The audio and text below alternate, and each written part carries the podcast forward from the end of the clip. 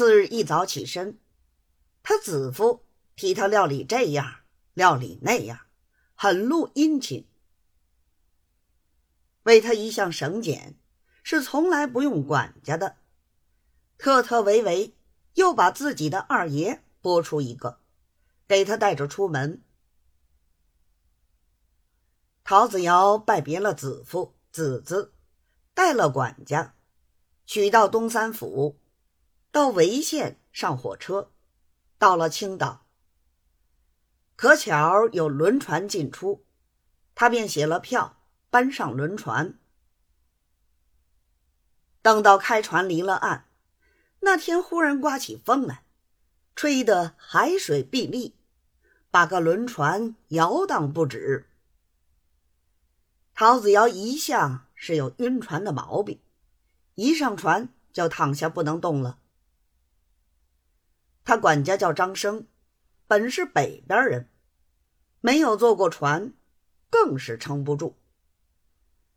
那风刮了两天两夜不住，他主仆两个也就困了两天两夜没起。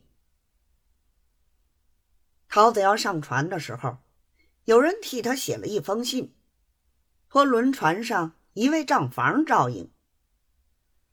这账房姓刘。号沾光，一上船，彼此请教过大名。陶子尧很摆架子，这刘沾光估量他一定是山东府台的红人，所以才派他这赚钱差事，一心便想拍他的马屁，口口声声称他陶大人。陶子尧得意非凡。使儿要房间，船上没有，刘占光就把自己的一间账房让了出来给他。吃饭是另外开，刘占光拿自己的提己菜出来让他吃。等到刮风的时候，他管家困倒了，吃茶吃水都是刘占光派人招呼。